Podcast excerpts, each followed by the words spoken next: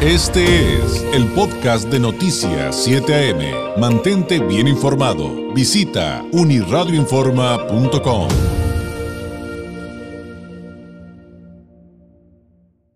Es miércoles y es miércoles de Migranálisis de Continente Móvil, como usted acaba de escuchar, este espacio donde convergen la migración y la comunicación con un enfoque científico, en esta ocasión con la doctora Lorena Mena Iturralde, directora y cofundadora de Continente Móvil, egresada del doctorado en Ciencias Sociales de El COLEF y candidata al Sistema Nacional de Investigadoras. Eh, tutora de la maestría en estudios de migración internacional, un posgrado en línea de El COLEF y quien ha participado en proyectos de investigación sobre el tema migratorio en nuestra región. Además, integrante del Colegio de De Baja California y quien ejerció el periodismo durante una década. Lorena, ¿cómo estás? Muy buenos días. Muy buenos días, David, y saludos a ti y a toda la audiencia. Oye, pues eh, creo que siempre digo lo mismo con los temas del migranálisis, pero pues con los temas que hemos tratado en los últimos días y también hoy, pues otra vez como anillo al dedo. O sea, el, asunto de hablar de, mm, los delitos contra los migrantes es eh, lamentablemente, Lorena, cosa de todos los días. Así es, David. Sabemos que las violaciones a los derechos humanos de las personas migrantes en su travesía por México es un tema que tristemente no es novedad se han documentado en los medios a través de los años distintos acontecimientos y testimonios donde estas poblaciones han resultado víctimas de delitos. Sin embargo, es importante hacer hincapié en la vulnerabilidad que enfrentan estas personas en el territorio y qué mejor si podemos visualizarlo con números. Y ahí que en este análisis revisaremos algunos datos sobre los delitos contra personas migrantes irregulares en México esto con base en estadísticas publicadas por la Unidad de Política Migratoria, Registro e Identidad de Personas de la Secretaría de Gobernación. Y antes de entrar en materia, David, comentarte cómo es que se obtienen estas cifras. Básicamente, cuando las personas migrantes son detenidas por autoridades del Instituto Nacional de Migración por estar en condición irregular, irregular y se procede a ingresarlas en las estaciones migratorias, en varios casos se suelen identificar allí a personas víctimas de delitos porque ellas declaran haber sufrido alguna situación de este tipo en territorio mexicano. Por supuesto, tenemos que considerar que estos datos que recopila el Instituto Nacional de Inmigración hay que tomarlos con cautela porque difícilmente reflejan lo que ocurre en la generalidad del país, empezando porque estos datos son solo de aquellos migrantes que fueron detenidos por el Instituto Nacional de Inmigración, que realmente son números bajos, frente a los flujos de migrantes que vemos que se vienen desplazando por el país sin que sean detectados o procesados por las autoridades. Eh, por otro lado, hay que considerar también que a veces los actores que cometen este tipo de delitos contra migrantes pueden ser agentes del Instituto de Migración, policías, Guardia Nacional o de otras instituciones del Estado eh, involucrados, entonces no es que hay mucha confianza en declararlo. Aparte de esto hay que considerar cuántos realmente de estos casos llegan a formalizarse como denuncias en el Ministerio Público. Pero en todo caso sirvan estos datos para más o menos tener una idea de las tendencias o el comportamiento que se tiene registrado al respecto. Y vamos a revisar entonces qué dicen las estadísticas. Según los datos de la Unidad de Política Migratoria, entre enero y julio de 2023 hubo 407 personas extranjeras en situación irregular que manifestaron haber sido víctimas de delito en territorio mexicano, con algunas otras características que vamos a, ver más adelante, David.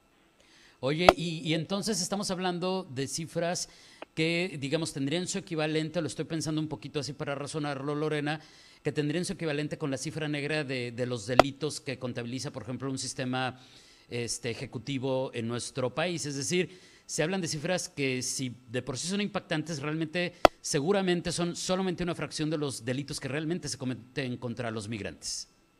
Sí, efectivamente, como te digo, estos son datos eh, que básicamente corresponden a registros administrativos que se dan en estaciones del Instituto Nacional de Inmigración no necesariamente, eh, como te digo, culminan en denuncias a alguna autoridad o al Ministerio Público, por lo cual eh, debemos considerarlo, pues, eh, tomarlos con pinzas, ¿no? Es como, es como básicamente un, un subregistro, ¿no? No, no todo puede quedar evidenciado. Eh, ¿Qué más nos dicen estos datos de 2023? Pues que de las personas que declararon haber sido víctimas de delitos, 298 fueron hombres, esto es el 73% de la población detectada de estos casos, y 109 personas fueron mujeres, que esto es el 27%. También tenemos que el 85% de estas personas víctimas de delitos fueron adultos, mientras que el 16% fueron niños, niñas y adolescentes. Así que ojo aquí porque pues sabemos que hay una migración también de menores eh, en territorio y pues también están siendo víctimas de delitos. ¿Y qué tipo de delitos declararon?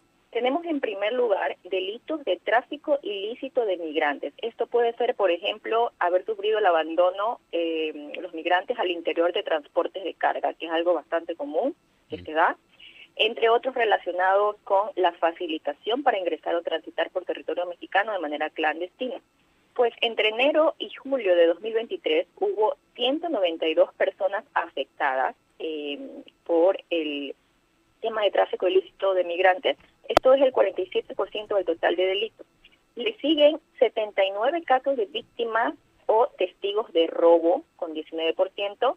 También 55 casos de personas que sufrieron una retención ilegal, 52 casos de secuestro y 13 casos de secuestro de menores de edad. Por entidades, tenemos que las entidades donde en mayor medida se registró esta información de delitos fueron Sonora en primer lugar con 260 casos, Chiapas con 95 casos, Oaxaca con 42 y Ciudad de México con 10 casos. Ahora bien, por nacionalidades tenemos en primer lugar a personas de Guatemala con 168 casos que equivalen al 41.3% del total de víctimas. Le siguen migrantes originarios de Ecuador con 67 casos o el 17%.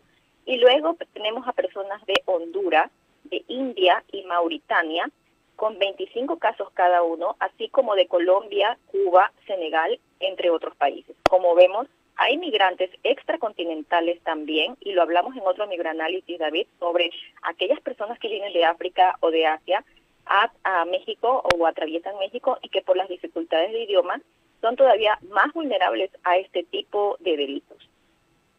Muy bien, y y si tratamos de entender el, digamos, el, asunto histórico, ¿cómo estaríamos? O sea, respecto a estas cifras que acabas de comentar con otras épocas, eh, ¿qué podríamos encontrar? Sí, estos datos que hemos mencionado, que recoge el, eh, o que procesa la Unidad de Política Migratoria, eh, pues presentan aspectos llamativos si los comparamos con los registros que se vienen haciendo desde el 2016, que es el año que empezó a hacer este tipo de contabilidad. Para ponerlo en contexto, entre 2016 y 2022 se reportó que 5.684 personas en situación migratoria irregular fueron víctimas de algún delito en México, siendo el año 2018 el de mayor número de delitos. Eh, fueron 1.414 ese año y eh, le siguió en importancia el año pasado, 2022, con 1.136 casos. Las diferencias que vemos entre estos datos de años pasados con el actual tienen que ver principalmente con los delitos que más se reportaron, las nacionalidades y los estados donde se registraron estos datos. Por ¿Esto por qué lo decimos? Porque en el periodo de 2016 al 2022, el mayor delito reportado por los migrantes fue el robo de sus pertenencias, con 2.655 reportes, y en segundo lugar se ubicaron los delitos de tráfico ilícito de personas, con 1.849 casos en este periodo. Que el tráfico ilícito esté encabezando en 2023, a diferencia de lo que pasó en años pasados, es una pequeña muestra de cómo esta actividad ilícita internacional intensificó su campo de acción, porque también las personas migrantes que están usando estas vías son de lugares eh, cada vez más lejanos y se ven orilladas a utilizar este tipo de servicios. Esto tiene que ver también con quiénes han sido las víctimas, pues en los delitos de años pasados, buena parte de las personas que informaron haber sido eh, perjudicadas por algún delito eh, fueron de Nicaragua, Guatemala, Honduras y El Salvador. Prácticamente se concentraba en migrantes procedentes de Centroamérica que tienen más tradición de tránsito por México. Con esto no queremos decir que hacer la travesía sin coyotes o sin traficantes, sino por cuenta propia, no te expone a peligros tampoco, pero vemos aquí esta tendencia en este año de eh, mayor incidencia de delitos por esta situación. Por otra parte, las localidades que resultaron más peligrosas para los migrantes en años pasados fueron Chiapas, Oaxaca, Nuevo León, Tamaulipas y Coahuila. Al menos en los registros del periodo 2016 a 2022, Sonora tenía números muy bajos de casos, a diferencia de lo que está pasando este año, David. Híjole, ¿qué, qué números otra vez que, que insisto, nos, nos, deben de preocupar y, y, ocupar? ¿A qué reflexión nos debe de llevar todo esto que bien nos acabas de narrar, Lorena? Sí, pues una realidad es que los delitos contra las personas migrantes en México que no se documentan seguramente son más, pero por las características en que ocurren estas movilidades resulta muy complicado llevar registros más veraces. En todo caso, aquí lo que debemos reflexionar también es en qué garantías hay para quienes declaran que fueron víctimas o llegan a denunciarlo. Existen, por ejemplo, la opción de que personas que han sido víctimas de delitos en el territorio pueden calificar para obtener la tarjeta de visitante por razones humanitarias. En la normativa se establece que haber sido víctima o testigo de un delito te da esa opción. Incluso se han reportado casos de personas que han obtenido así una estancia regular en México, también dependiendo de si su interés es quedarse en el país, pero el hecho es que está esta figura. Hay otros aspectos también como el acceso o la obtención de justicia y reparación del daño en ciertos casos que en la práctica no ocurre como se desearía. Lo ocurrido en Ciudad Juárez este año, donde murieron migrantes en una estación del Instituto Nacional de Migración, hasta hoy es escaso el resultado. Hay sobrevivientes hoy en día que viven en un limbo jurídico, están varados en México, con un proceso judicial que avanza muy lentamente. Y es más, sobre otro hecho ocurrido en enero de 2021, conocido como la masacre de Camargo en Tamaulipas, recién hace unos días un juez local de Tamaulipas declaró culpables a 11 policías estatales por el asesinato de 19 personas.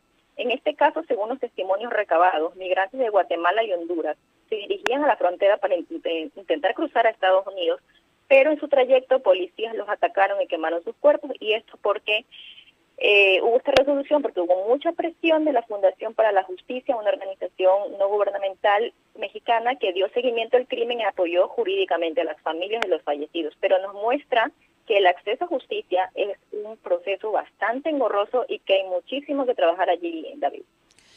Lorena, como siempre, te agradezco enormemente estos análisis, estas eh, pues investigaciones que realizan para el migranálisis de cada de cada miércoles y en esta ocasión, pues otra vez, otra vez con temas eh, duros, pero que, que hay que traer a la mesa. Que tengas un excelente miércoles. Muy buenos días. Muy buenos días, David. Muchísimas gracias y saludos a toda la audiencia. Gracias. Es la doctora Lorena Mena Iturralde con el migranálisis de Continente Móvil de hoy miércoles. Este fue el podcast de Noticias 7am. Mantente bien informado. Visita unirradioinforma.com.